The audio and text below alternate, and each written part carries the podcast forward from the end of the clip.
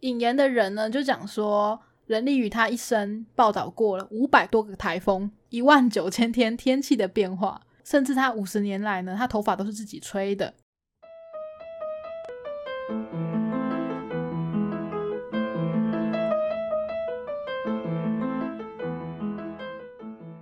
嗨，欢迎大家来到任劳任怨，我是 k a s e y 我是 Jennifer。呃，今天呢是一个我觉得非常特别的日子，就是呢，我发现刚刚开录前五分钟的时候发现的啦，超级特别的。没错，我们其实一年前就铺好梗了啦，就是刚刚刚刚发现说，哎，我们要录金钟这一集，金钟五六这一集呢是 EP 几，然后就意外的发现，既然。一样是五十六，这是不是冥冥之中的注定？我们其实一年前就想好了。我觉得那个什么 威力彩一定要签啊，五号、六号啊，然后什么五加六十一啊，六五三十啊。好，我们现在报名牌哦，报名牌哦，大家记得签啊。如果有签这些有中奖的话，记得要分给我们，不然你运气会变差。抖内抖内抖内进来，跟那个捡到钱要捐给别人的道理是一样的，就是记得要抖内给我们。没错，要一个就是把福报。把善意传出去的那种概念，这样子。对对对，没错。好啦，那我们马上进入正题，因为这次呢，我们两个人预测会得奖的内容名单放到那个呃 I G 的现实动态上面。没错。呃，虽然呢，我们的命中率可能没有到很高，然后也很多节目是没有看，然后凭感觉跟凭那个呃，可能有抓到外面的一些电波啦，然后告诉我们说，哦，可能得奖会。是哪些人，或者是点点豆豆选的？就我们其实并没有把所有的节目都看完。可是我在看颁奖典礼的时候，其实也有稍微瞄一下，说哦，这些得奖人呢，跟这些入围者到底是怎么样？然后有增加了蛮多的好奇的，会觉得说，哎，这些节目我完全没有听过，可是呃，这次有入围有得奖，然后甚至是有一些演员，我本来就有在关注，然后发现说，哎，他这次竟然有因为其他的作品入围，甚至得奖。那我觉得这些都可以特别提一下。好，可是奖项可能会有一些跳过啊，所以完整的得奖名单跟入围名单呢，请大家有兴趣的话去网络上搜寻。嗯，没错。金钟五六呢，它这次的那个整个活动的视觉呢，跟整个活动的主旨就是 Co-Star 共享金钟。那它的意思就是象征电视产业每个人都在努力的发光，就像星星一样。那那个 Co 是什么意思？co 就是 co worker 那种感觉，呃，co worker 就是那个同事的感觉，一起工作的人，他有一种把大家圈起来的感觉啦。哦，它是英文的一个用法。嗯，对。那他这次的视觉呢，跟 logo 我觉得也很有趣。他其实把所有的奖项，呃，金钟总共有四十个奖项。他把四十个奖项呢都做了一个可爱的小 logo，就有点让我想到这次那个东京奥运。对对对，东京奥运也是有这个做法，然后我就觉得诶很可爱，好像有前后呼应。然后他的那个呃颁奖典礼的布景，或者是星光大道的布景，也是有用一样的感觉。就是他在颁奖典礼上面的布景是把所有的 logo 都放上去，嗯，然后你就会觉得说，哎，很像很多星星一样，就每一个奖项都是一个星座啊，或是一个星星的感觉。这是我自己的解读啦，可是说不定他本来没这个意思，可能也是也代表就是说，每一部戏剧背后都会有这些人在付出，这样没有这些人的努力，不会促成一部戏剧，电视节目也不会做出来。没错，错我觉得这是很重要的啦。然后其实也有一些得奖者跟颁奖人有提到这一点。就是每一个幕后的工作人员，其实都蛮难被提到的，因为他们不是明星嘛，然后都在后面默默的努力，然后也许他们的工作是呃超时的啦，或者是非常辛苦的，但是就很少被提到他们应该要有什么样的，嗯，例如说劳权也好，或者是他们可能会面临到什么问题，这些很少被人家关注。然后这次的主持人呢是视网膜，对，那他在前面讲了一个前言，我觉得蛮有趣的。他就说，呃，这次的。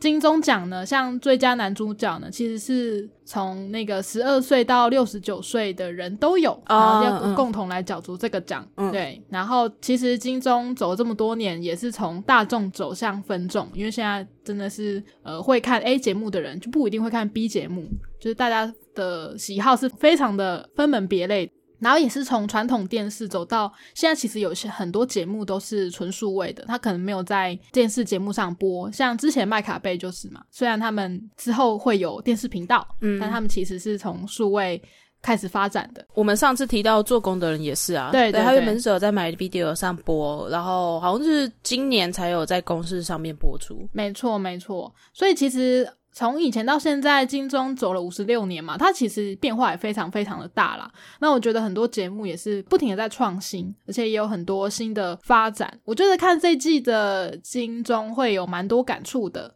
那我们就开始来一一开讲，好啊。第一个我想要讲的是灯光奖啊，灯光奖得奖的是叶明广的《天桥上的魔术师》。嗯，那《天桥上魔术师》呢，这次其实不但入围了非常非常多的奖项，好像就有十四个吧，包含技术类跟个人类啊，或者是导演啊、编剧类，他都入围了非常多奖项。嗯，这次他会得奖，我觉得蛮实至名归的啦。然后。灯光，我觉得他蛮厉害的，就是虽然他是在演中华商场以前的那个氛围嘛，所以你可能会觉得说，哦，他会呈现一个复古的氛围。但是因为《天桥上魔术师》它是一部奇幻的作品，它里面有一些很奇幻的设定嘛，所以它不会把所有的灯光都打得很复古，它会增添一种让你觉得好像在看呃科幻小说的感觉，我觉得还蛮有趣的这样。嗯，另外一个也是天桥上的魔术师得奖的呃奖项呢，叫做戏剧类节目摄影奖。跟刚刚一样，因为《天桥上的魔术师》是一部奇幻跟复古的作品嘛，所以在摄影上面呢，就是评审给他们的评价也是说，哦，他有呈现出一些很奇幻的色彩。然后有一段其实他是拍阴间，他又把里面的阴冷诡异的感觉拍出来，嗯，所以才会得到这个奖项这样子。嗯，那你是一个有把《天桥上的魔术师》看完的人吗？当然是没有啊，我是一直把它放在片单里面，但一直都还没有看啊。你是没有看这样？对，我是我是没有看，不是没看完。哦哦，好的。但是在那个。我们在做金钟预测的时候，我那时候预测中灯光奖哦，对，因为其实，在看一些预告或是一些片段的时候，就觉得说，诶，他们灯光就像你说，就打的很复古，比如说在商场内都会带有一点黄黄的那种感觉，就种黄昏的感觉，这样子。对，我那时候就想说，哦。好，我来猜猜看啊，反正其他的也没看过嘛，就来猜猜看。啊，应该没看过。你觉得讨论度比较高的就是这个？反正都没看过嘛，就只用猜的嘛。啊，这个我看过预告，那就是他了啦。哦，就是他了。反正这个叫做见面三分情，你有看过他，你就会给他多一点的机会。而且天桥上魔术师其实之前讨论度就蛮高的啦，我有听到一些算是比较负面的评价嘛，就有人可能是生活在那个年代的，就会觉得说这根本就不像中华商场。呃，历史学家出现喽，键盘历史学家出现了。但我是觉得说，因为它又不是纪录片，你本来就不可能去呈现它当时完整一模一样的呃建筑或者是店面也好。所以他会用其他的手法嘛？他他整个都是用电脑动画去做的，因此加入一些想象类的东西。所以我觉得这反而是好的。他有把以前的元素跟现在元素混在一起，然后也不会让人家看了觉得很突兀，想说哦，以前不会遇到这种事。我觉得也没有啊。我们就是用开放的心态来看，它是一部很好的灯光啊跟摄影这样子。好，再来我很在意也很喜欢的一个奖项呢，叫做生活风格节目奖。那得奖的是《谁来晚餐》十二。嗯，其实我之前一直都有在看《谁来晚餐》，然后从以前到现在啊，我也蛮惊讶，说他竟然做了十二年，哎，应该不止十二年了，他就是做了十二季这样子。那《谁来晚餐》的风格呢？我之前其实应该有提到蛮多次，他就是会介绍每个家庭的故事嘛，嗯，然后他在每个故事里面都会讲说，哦，这个行业可能会有什么样的酸甜苦辣。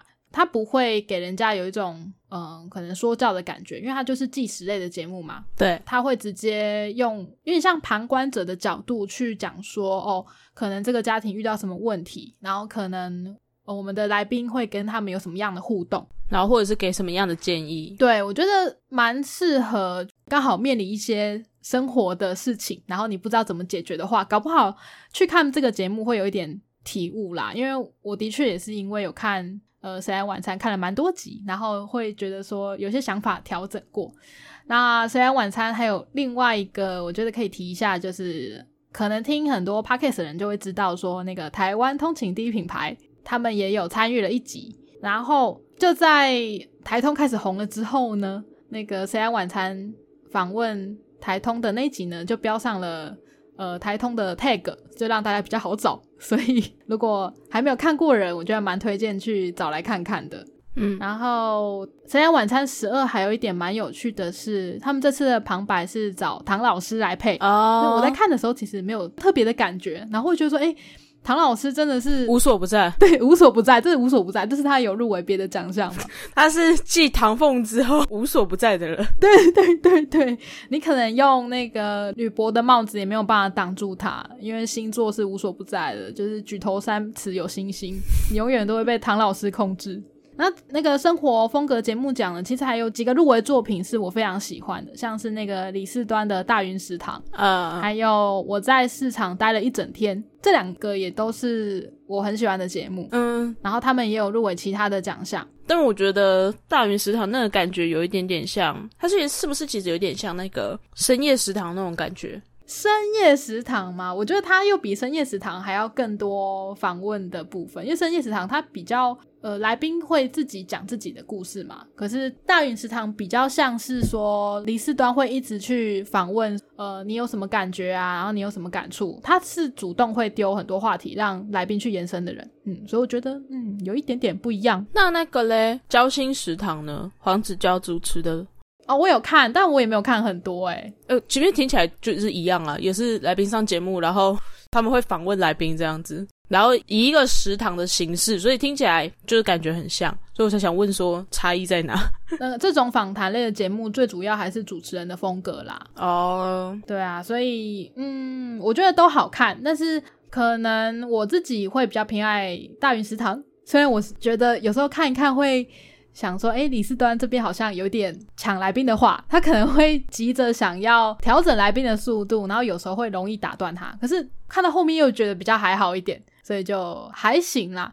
那我觉得大云食堂有趣的是，他有时候会跑外景哦，然后他们介绍餐厅很多。看起来都很好吃，重点在这吧？对我很想要把他去过的地方加进自己的那个巡礼名单里面，以后有机会可以去吃。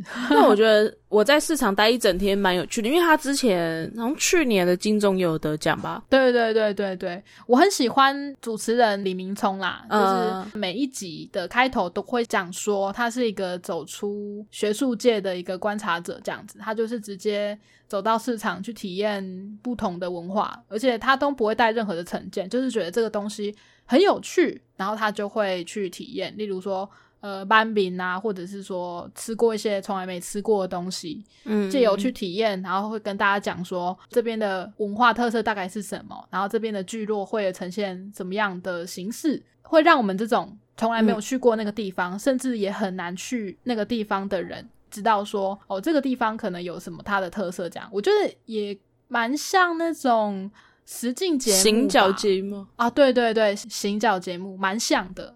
然后他也会提出自己的观点啊，所以我很喜欢这个节目。嗯，那下一个呢，跟这个奖项呢是类似的，叫做。生活风格节目主持人奖大配大配，对得奖人是我们都非常喜欢的大配李佩瑜。得奖的节目叫做《原来是这样子》，嗯，我很喜欢评审的奖评。他说他得奖的原因是因为大配是一个呃有同理心的主持人，然后他又可以把话讲清楚，所以呢他是非常有得奖的资格的。那其实大配之前也有另外一个节目得过金钟奖，是水下三十米。对，那其实这两个节目我都没有太认真 follow 过，就是只知道说，因为大配之前在消失的情人节的时候呢，他刚好是那个邮局的员工嘛，然后他在原来是这样子里面呢，也有一集刚好是做到邮差的主题，那我就觉得蛮有连结性的。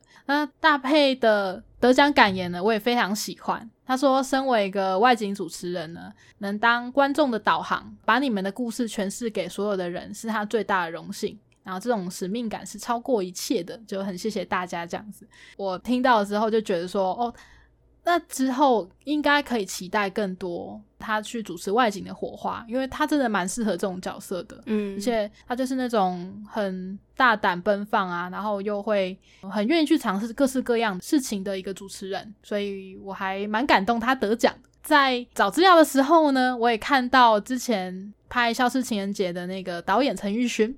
他就短短的在自己的脸书上面留下两句话，他说：“恭喜大佩得金钟奖，他现在讲话没那么快，很好很好。”他在那个《消失的情人节》里面是一个讲话很快的形象嘛，然后现在在舞台上是另外一个形象了，就让人家有一种呃会心一笑的感觉。他跟大佩感情是真的很好啦。然后也表示说他很关注这个奖项，这样子。你刚刚讲到说金钟评审给他的奖品是他有同理心，然后可以把话讲清楚嘛？对我真的觉得同理心非常重要，因为 在我小的时候我会看一个也是一个外景节目，然后那个外景节目的主持人他可能台语不是那么好，但他每次就是出外景的时候，比如说去乡下或是去到一些海边，还会遇到一些老人家嘛，嗯，遇到一些长辈。那虽然他台语真的很烂。嗯，但还是会很尽力的，就是能用台语跟长辈对谈，他也是尽量，虽然说有点想要融入其中的感觉，这样子，嗯，其实会让人觉得有点亲切，因为其实很多长辈对于说。现在很多年轻人都不讲台语嘛，遇到一个哦会跟我讲台语的年轻人啊，虽然讲的不是很流利，但还是可以接受。对你表示你的尊重，真心想要跟我互动这样子。对，然后我会提起这件事情，是因为有一次那个主持人反正有事，他就没来，然后就请了一个代班主持人，然后那个代班主持人他的台语就相对的比较流利。嗯，我其实有点忘记那次的整个原句是什么，但我记得他那个时候就有稍微的嘲笑，就是原本的主持人就想说。他就觉得自己台语比原本的主持人还要流利一点啊，然后就有点骄傲的那种感觉。我那时候就想说，你凭什么一直在代班的？对你只是来一集而已好吗？你又不是整季都拿钱，你只是来代班个几集而已。你在那边吵什么吵啊？啊，人家愿意讲啊，就是人家虽然讲不好，可是他愿意讲啊，他愿意付出啊，你吵一吵啊？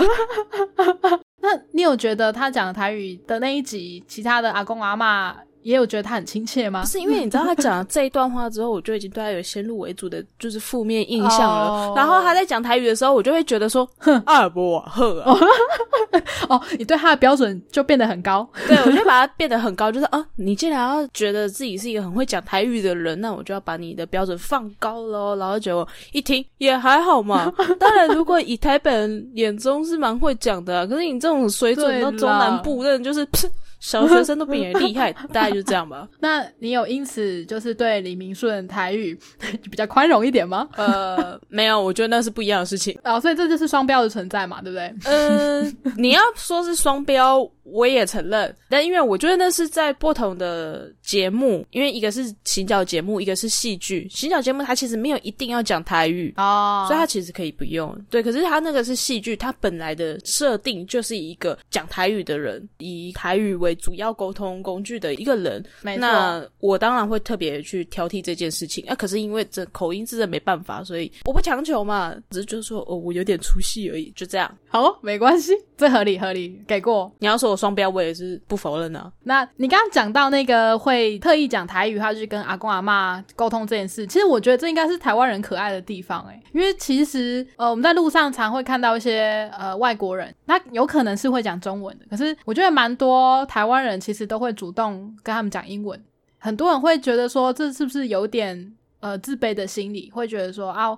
反正我们就是要去讲人家的语言去迎合他们，但是我觉得其实这是一个蛮可爱的点呢，就他会主动的意识到说，哦，这可能外国人是需要呃英文的需求，所以就主动的用英文去沟通。你刚刚讲这件事，我会想到这其实是台湾最美的其中一个风景。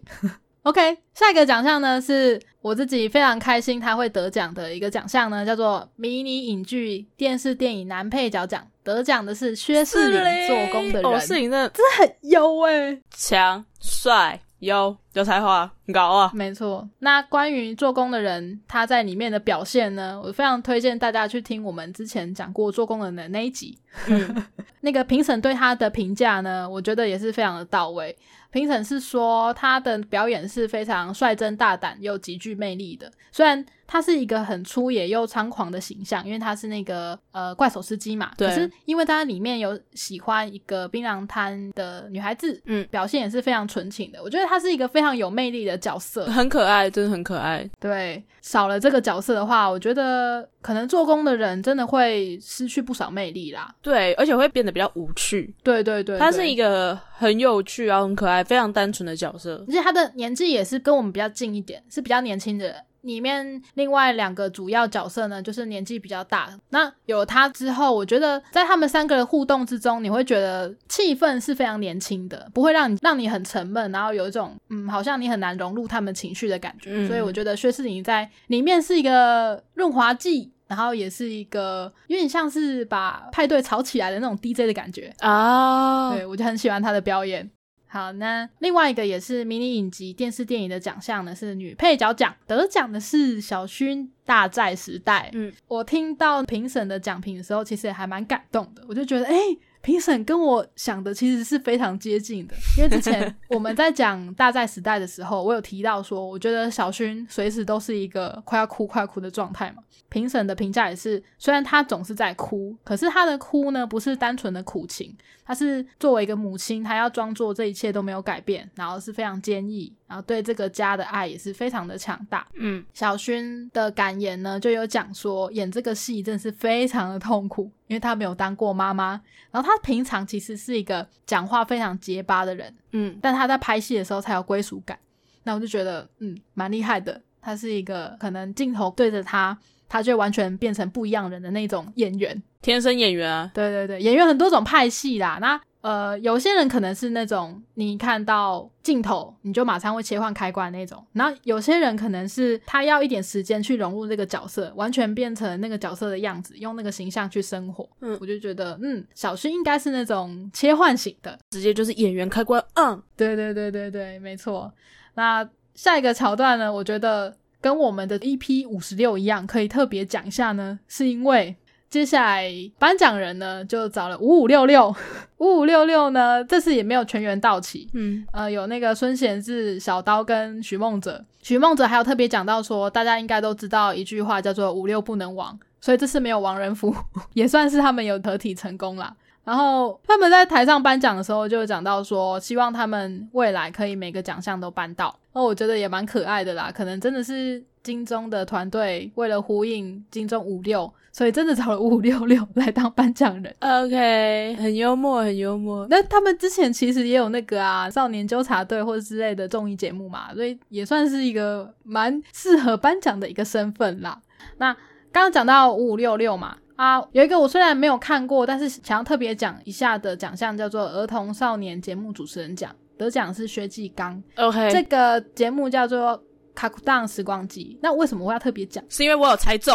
不是，跟你没有关系。你是点点豆豆点到的吗？我觉得我一定有那个什么。姓名学啊，姓名学，因为很多节目没看过嘛，所以我就会先从感觉好像不会得奖，先删掉，我用删去法，然后删删删，删到最后剩下两个节目，就这样看的时候，我就觉得说薛继刚，然后他前面应该是他的那个主语的名字，没错，嗯，原住民，嗯，应该会中，应该会中，演员呐，演员呐，一眼瞬间一看就啊会中会中，感觉就会中。哦，你就是用你的野性的直觉猜中他的，没错，野性的直觉。好，那我告诉野性的直觉 Jennifer 一件事，就是因为这个节目在颁奖的时候呢，刚好是五六六是颁奖人，然后薛继刚就说，其实他二十年前是真的本来要加入五五六六，真假？真的。旁边三个成员其实也点头说，这其实是真的，是因为没有加入五五六六，然后后来可能还辗转变成一个儿少节目的主持人。在二十年后，他们竟然以颁奖人跟得奖者的身份在台上重聚，所以也是蛮有趣的啊。那其实对啊，也算是五六全员到齐啊。对啊，对，全员到齐，就是王少伟跟。嗯，王仁福，不好意思喽，就是现在是新成员。OK，嗯，下一个我想特别说的是特殊贡献奖，永远的气象主播能力宇吗？真的是永远呢，他在台上待了五十年呢。哇，听到他的那个引言，其实我觉得非常的厉害。引言的人呢，就讲说任丽宇他一生报道过了五百多个台风，一万九千天天气的变化。甚至他五十年来呢，他头发都是自己吹的。等等一下，等一下哦，人力鱼的头发是自己吹的。对，什么吗？可是人力鱼，人力鱼有头发吗？有有头发，他只是后面比较可能随着年纪大了之后，头发有掉吧。但是他还是有头发的。我小时候看到他的时候，他的头发就比较少一点了，所以我想说，吹什么？吹干吗？不是，你要想他小时候的时候，他已经在台上待了二十几年了吧？到现在五十年了耶！他头发掉了一些，可以原谅他吧？对不起。好了，重点不是他的头发，重点是他的成就。这个奖项有提到说，其实我们一直以来对气象的需求就是啊，我可能今天要穿短袖，要穿长袖，然后要不要带雨伞这样嘛？但其实人力鱼呢，他有提到一点，就是气象对渔民的重要性，因为这可能会关乎于他们的生计。那如果说气象很差的时候，渔民又出海啊，你没有认真的去观测到说会有危险的话，那可能会有生命的危险。那因为台湾又是海岛型国家，所以天气的变化算是蛮剧烈的。因为他的提倡，所以大家更重视这件事情。这是真的，我现在也是每天出门都会看气象。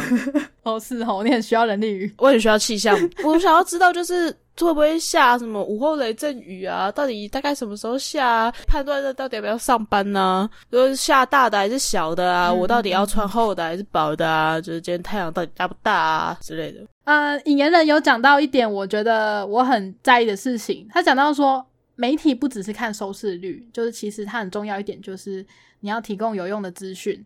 然后，呃，人力宇其实是一个只说有把握的话的人，他不会夸大。然后他觉得这个是媒体最珍贵的价值。他讲完了之后呢，我就觉得天哪，这好像有点打脸。因为最近的不管是新闻啊，或者是各种网络上知道的谣言，都马是标题夸大的那种。要么就农场式标题，不然就是提供很多错误的资讯，或者是我很讨厌看到一种新闻，是它点开来里面全部都是网友觉得怎么样，全部都用抄的，十万网友愤怒。对，那我就想说，那你就直接叫我们去看 PTT 就好啦，你就贴个链接给我们就好了，你何必叫我点开这个，然后看里面那种我在其他地方看得到的东西，嗯，甚至是。可能我要看个新闻，反而会更恐慌，就一直在被警告说啊那边很怎么样啊这边很危险。嗯，那我需要的其实是资讯啊，就是你告诉我危险，那我要怎么避开嘛？我觉得这是媒体非常重要的一件事。但说到底，其实也是我们自己选择的问题嘛。啊，你要看这种新闻，媒体就是给你这种东西。我觉得，嗯，就蛮适合探讨的啦。就是跟你做什么选择，世界就会怎么改变一样。不是啊，而且气象到底要怎么草率跟夸大？呃，就很。不负责任讲说，呃，明天可能会下雨吧？还是说，就是明天风超大，十五级阵风，人站都站不住，你更千万不要骑摩托车出去，这样。所以气象要怎么草率跟夸大？之前不是有一些很好笑的新闻内容吗？是呃，记者把温度计插到雪里面，就说这个积雪有几公分，或者是表演被电的样子。或者是在台风天出去，然后被吹得乱七八糟的样子，我觉得这种就是不但是夸大了，然后也有一点是想要把它变得比较综艺化。但我觉得，如果是气象类的东西，其实你需要的是给观众清楚的资讯，然后不要做这些表演的事情。嗯，因为大家是 不需要在这边得到任何的综艺效果的。嗯，我觉得他会得到这个奖项是非常实至名归的啦。因为他五十年来就只做一件事情，甚至在领奖的时候呢，任立宇也在台上报了一次气象，我觉得那个画面很可爱。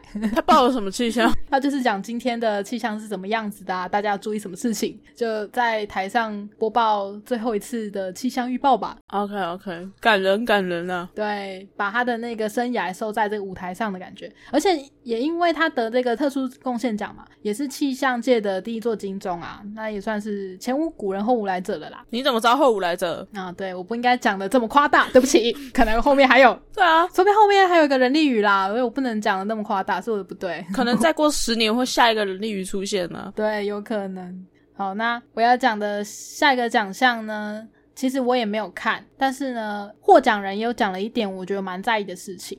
下一个奖项是迷你剧集电视电影编剧奖，得奖的是徐立文客家电影院的《光的孩子》。那我想特别提到的是，这个编剧呢有在台上提到一点，我们刚刚一开始有先提到的，就是很多工作人员呢是非常不容易被看到的，那他很多权益可能会因此受损。他有特别提到说，他希望借由他被看见呢，很多人会开始重视这些工作人员的劳权。然后另外一点是，他希望有一天不要再被称为女导演。或是女编剧可以实现真正的性别平权，嗯，对我觉得他讲的这个是蛮戳中我的，因为我有时候就会想说，导演就导演呐，你分男女，难道是女导演就比较厉害吗？所以他有特别在舞台上提出这一点，我觉得还蛮好的，可以借由这个颁奖的过程中，让大家更容易去看见这些问题。这样，嗯，下一个奖项呢是美术设计奖。OK，呃，美术设计奖呢得奖的一样是《天桥上的魔术师》。那天桥上魔术师美术设计其实跟灯光啊，还有摄影一样，我觉得都是相辅相成的啦。哦，这个专案其实耗时四年多吧，然后也是制作公司投入了很多的心力去做。然后它的美术设计，其实我在看的时候就会觉得说，啊，它真的非常的用心，因为它呈现出来的那个时代的氛围。因为它盖了一个商场嘛？对，它盖了一个商场。然后其实不管是哪一集的呃美术，它其实都有一些变化。那他讲故事的方法是很有诗意的，你不会觉得只是在讲那个时代的故事。例如，我很喜欢的一个桥段是，其中一个角色变成石狮子，然后在操纵那个石狮子到处看，说晚上的中华商场到底有什么样不同的地方，就也有一些很奇幻、很童趣的设计风格这样子。嗯，然后得奖人呢有提到一件事，因为呃视网膜是主持人嘛。他曾经在主持前呢，就有讲说，如果他没有把典礼的时间控制在十一点半结束的话呢，超过一分钟，他就要喝一杯香菜汁。没错，他其实有特别提到这件事。他说，为了不要让视网膜喝太多香菜汁呢，所以他决定长话短说，代替所有的呃美术设计奖的团队们一次把话讲完。因为这个奖其实是五个人同时享有的。嗯，接下来呢，这个奖项呢叫做戏剧节目最具潜力新人奖。得奖的是李义桥的《天桥上的魔术师》，又是天桥。跟讲啊，我也有猜中啊，你有猜中这个？我觉得你会猜中，好像没什么大不了的吧？哎，什么意思？戏剧节目最具潜力新人奖，光《天桥上的魔术师》就入围三个了，哎。啊，对了对了，他总共有五个，哎，五选一。OK 吧，而且我还没看过《天桥上的魔术师》，所以有猜中的真是挺厉害的吧？哦，哎，所以你知道他是主角吗？呃，没有，我就只是因为他叫做李一桥。你又是要看姓名学吗？没有，我就想说，哎，李一桥这名字，哦，他有入围那个。最佳男主角嘛，哦，那应该算是主角之一吧。对啊，然后再加上他名字念起来跟那个台湾同级第一品牌李依晨差一个字，好吧，就选他。高飞，你觉得姓李的在今年可能特别旺，就选他。就是李毅什么的，应该声是会上来之类的吧？哦，好，你就是用你的野性直觉跟一些常我的野性姓名学啊，野性姓名学，好。那恭喜你的野性姓名学是非常有参考价值的，他的确得奖，没错。对，那最具潜力新人奖，顾名思义嘛，他就是一个人一生只会入围一次，你这是没得就没有了。嗯，你刚刚有讲到这个奖项呢，其实天桥上魔术师有很多演员有入围嘛。对，我是选另外一个天桥上的魔术师的小演员，我是猜他会得奖。OK，那为什么会选他呢？就是因为那个男主角讲，我是猜李易桥会得哦，我就想说给另外一个人另外一个机会好了。OK，那另外一个弟弟他也是很会演，然后他的桥段每次出来，我就很想要抱紧他，我觉得他真的是太贴心的一个小孩。哎，喂，警察先生，这边有一个怪姐姐。没有，我抱不到好吗？我在心里拥抱他，没有在现实时候拥抱，只是表达友好好吗？我并没有要做什么奇怪的事情。OK，我只是要表达他的表演真的让我觉得很深受感动啦。OK，那。我觉得李一桥呢得奖是非常的实至名归，因为之前有提到过天桥上魔术师，他所有的小演员都表现的非常好，嗯，好到我觉得他们是不是先接受了十年的演员训练，他是不是从出生就开始在做这件事情，不然怎么那么会演，超厉害。所以希望珍妮佛小姐不要只因为野性姓名学而猜了这个新人之后呢，就不关注这部作品了。我觉得是很值得去看一下他的表现。我会看，他在我片单里，只是我真的没时间。我会看，好哦。那接下来你有看，可是你对他有一点点出戏的奖项呢，叫做迷你影集电视电影男主角奖。得奖的是李明顺，做工的人，我啦，我，我就是对他的台语有那么一点点，我从头到尾没有讲他演不好，我也有讲嘛，我讲说他演很好啊，因为他演的时候你就觉得说，嘎，他真的好欠揍，怎么会这样？他演很好，对，可是他的台语就是让我出戏，这我没办法，这没办法。OK，那我觉得他在颁奖的时候呢，有一点很可爱的互动是，他用台语吗？不是。他那个时候没有去现场，因为他有工作，所以他是用连线的方式。呃，然后当场的那个颁奖人呢，其实就是他在做工人戏里面号称普龙宫三人组的薛仕凌跟尤安顺。就他们三个人一起在舞台上迎接这个喜悦哦，是哦，对，而且得奖的时候呢，还是呃薛仕凌咚咚咚咚跑去跟那个荧幕里面的李明顺说：“哎，那我要去帮你拿奖喽！”所以就在现场拿起金钟奖给他，这样子就觉得非常的可爱。哎，所以是颁奖的是尤安顺，但是仕凌跑上台。没有颁奖的是两个人，是世林跟安顺他们两个人，这样没有内定吗？没有吧，而且他们的信封很好拆，应该没有时间就是做任何的手脚，不像之前金曲奖一样。OK，我本来就非常喜欢他在这部的表现，嗯，重看了两次，每次都哭个半死啊，所以非常的恭喜他，恭喜。呃，下一个我想讲的是综艺节目主持人奖，OK，得奖的是唐奇阳、吴珊如。炎亚纶的三十六题爱上你，没错。我觉得这个组合呢，当初在还没有看过这个节目的时候，我就觉得很炫，就怎么会想要把这三个人凑起来？哦，真的，我真的是也是满头问号哎。对啊，而且是做个访谈型的节目，我就想说，嗯，这三个人有办法一起好好的问问题吗？难道他们三个不会自己吵架吗？因为炎亚纶就是一个非常做自己的人嘛，那。我会很好奇，说他们到底会怎么彼此配合？嗯，那结果我看了这个节目的一些片段，我就觉得，哎，其实他们之间的火花还蛮有趣的。呃，我也是，我原本也是觉得很纳闷，就是呃，这三个人的组合，然后他们又是个访谈节目，这样子，这主持人不会太多吗？不会太杂吗？对对，因为有一些综艺节目，可能主持人两个、三个，一定会有一个当主 key，然后旁边两个有点类似像搭档主持的那种感觉。嗯，可是他们看起来就是非常的平均。分配没错，我那时候就在想说，他们到底要怎么去做一个访谈节目啊？我也是跟你一样，就看了一些片段，就觉得说，哎哎，真的搭配的蛮好的，就是对啊，有点出乎我意料，蛮意外的啊。也有可能是因为他们本身有一些主持的功力了，所以呃，在彼此调配上没有太大的问题。那这个节目我也蛮喜欢的，所以证明了就是不要有刻板印象，没错，不要刻板印象哦，打脸自己怎么了？就对啊，我我没想说，就是不能因为对。这有刻板印象，然后就不去看这个节目，或者是就否定他的一些成就什么之类的。至少稍微看了一下再评论吧。对，即使炎亚纶有讲过是因为下雨而 产生地震，那也不是他的专业嘛，所以就我们就算了，好不好？讲到炎亚纶呢，还有几件我想特别提到是，就是你是说红布条吗？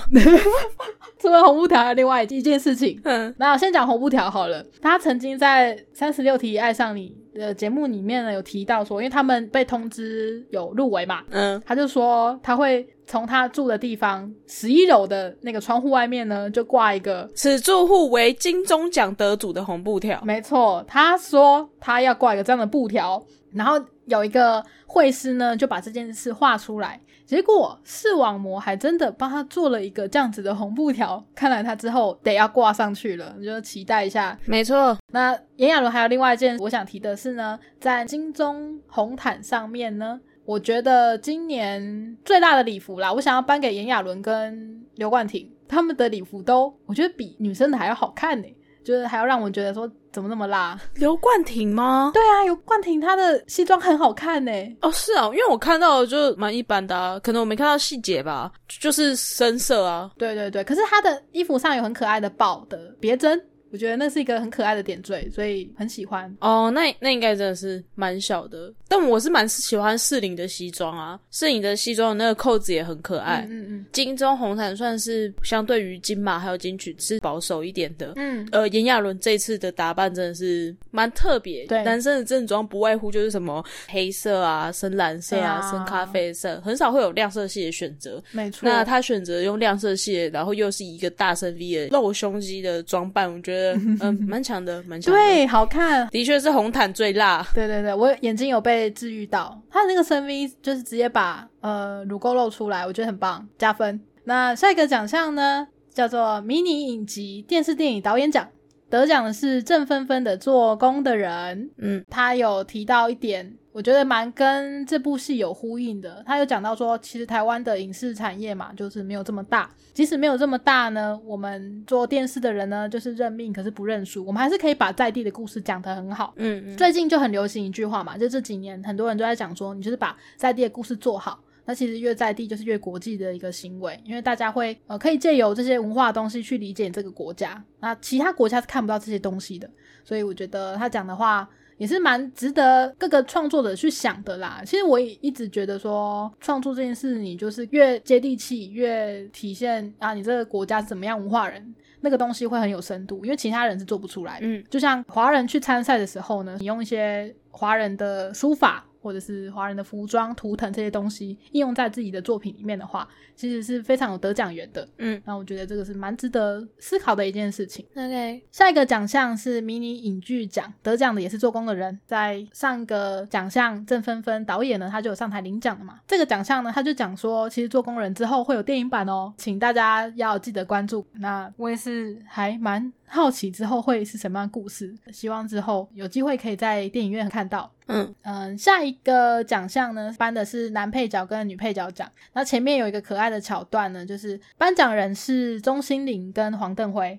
那其实他们之前都得过这个奖项，然后制作单位呢就整理出了一些他们以前得奖的片段。他们把这个桥段整理出了四大重点，就是得奖的人会有什么样的状况。第一个就是绝对不会相信自己是得奖的人，然后他们就会截当初他们得奖的时候的那个表情跟反应。嗯，然后第二个呢，就是领奖的时候他们一定会跌倒，然后当时他们有一样的状况。然后第三个就是讲感言的时候。他们会哭到不能自己，然后讲到超时。然后第四个是什么都敢讲，因为黄邓辉在之前得奖的时候就讲说，他自己的丈母娘其实跟他要了很多的钱。钟心凌是讲说，有人跟他讲，你的这个奖就完全不要减肥上去，因为你这样就很美了。果然是真的没有减肥就上台。嗯，我觉得这个桥段非常的可爱，就是他们是很做自己的。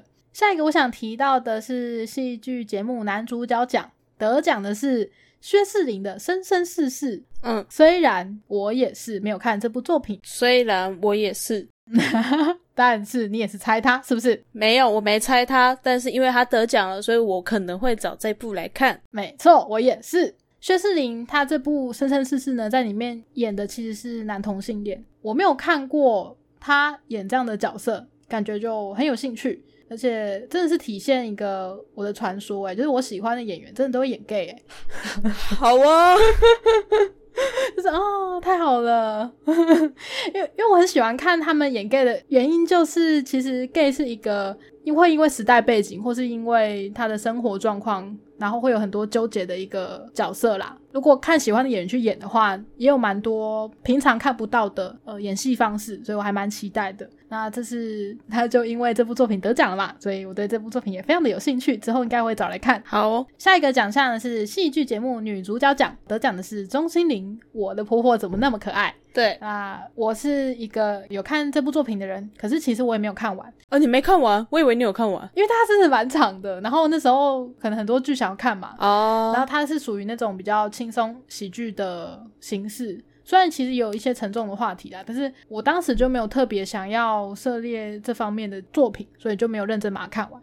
可是其实我觉得钟欣凌的表现真的有够好。呃，有一幕我记得印象蛮深刻的。呃，钟欣凌饰演的婆婆呢，其实她的儿子就是已经去世了。然后呢，我记得有一幕是她去儿子跟媳妇住的地方，然后就看到他们一些生活用品，嗯，就拿起来。就看到是儿子的杯子，他本来可能是没有太多的想法的，可是他看了那个杯子的时候，突然间就非常心疼的把他抱在怀里，然后眼泪就没有办法控制的掉下来。我看到那幕的时候我是蛮深受感动的，所以宣布他得奖的时候呢，其实我也有一种这种感觉，就觉得说哦天呐，我觉得我的眼泪要像他那样子掉下来，就还蛮感动的。嗯，那这部作品我觉得真的算是一个他很大的一个代表作啦。那你会把这部作品补完吗？因为你没毕竟没看完。对，我没看完，但是它真的好长哦。我可能会改天做事的时候把它放在旁边吧，但是不会很认真的把它看完。哦。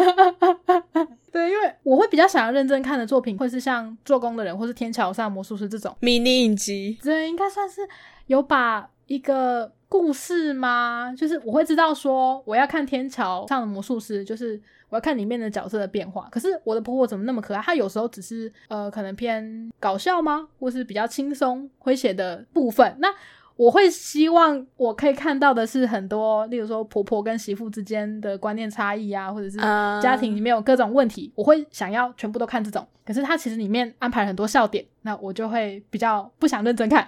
嗯，就是这样。我刚才也看了一下，它有四十集耶，难怪看不完。